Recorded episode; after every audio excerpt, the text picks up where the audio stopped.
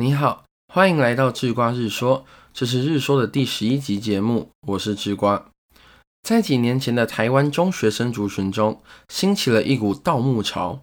当然，这股风潮并不是指实际去挖坟墓，而是《盗墓笔记》与《鬼吹灯》这两套将盗墓作为主题的冒险故事，在中学生族群之中引起了巨大的阅读风潮。就以《盗墓笔记》来说吧。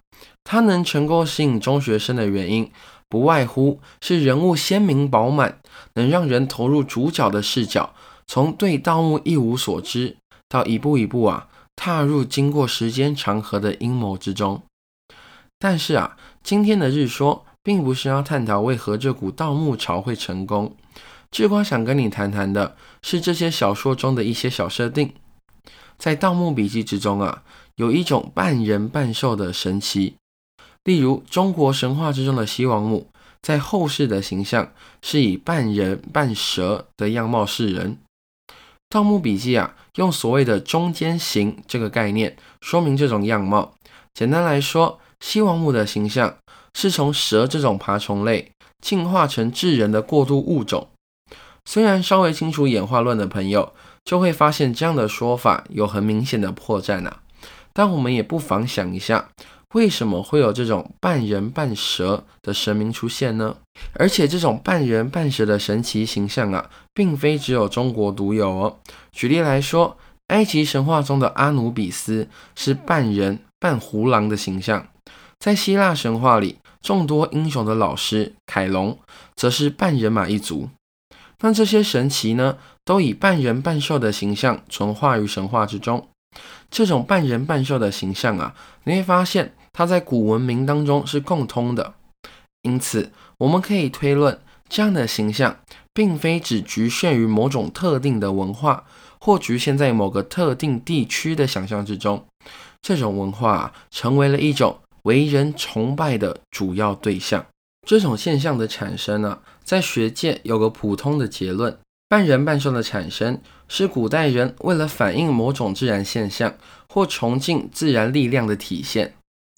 这个结论呢，能够产生，其实在背后已经先预设了一个概念，叫做万物有灵论。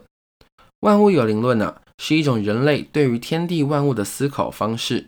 古时候的人们认为天地万物都有灵魂的存在，他们并不仅仅只是生命，而是会思考的东西。所以啊，天地万物可以透过各种现象的展现，表现出自己的思考与存在的意义。上面这样的想法或许会有一点抽象，去瓜用一段古文跟你说明吧。中国有一段神话，在《列子·汤问》与《淮南子·天文序》都有共同的记载。习者，共工与颛顼争为帝，怒而触不周之山，天柱折，地为绝，天倾西北，故日月星辰移焉；地不满东南，故水潦尘埃归焉。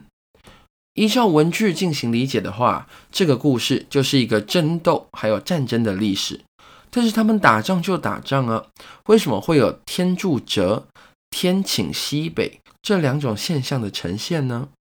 学者们是这样解释的：他们说，中国大陆的地形是西边高、东边低，所以河流的流向啊，几乎都是由西向东流。而古人根据他们在生活中的观察。得知了这个由西向东流的现象后，认为啊，这不是哪一个人类就能决定或者是促成的现象。于是啊，古人就将这种自然的现象当作神话啦。那么，这种对于自然现象的解释与崇拜，蕴含了古人相信万物有灵的价值观。也就是这样，才有了最初的宗教，就是崇拜自然。与自然同在的泛灵论，如果从崇敬自然的角度延伸，那半人半兽的神奇也就可以说明了。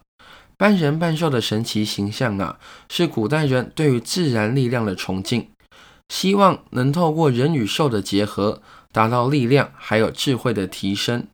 那这种对于自然的崇拜，就形成了最一开始的宗教，并为我们的世界观啊带来了全新的认知。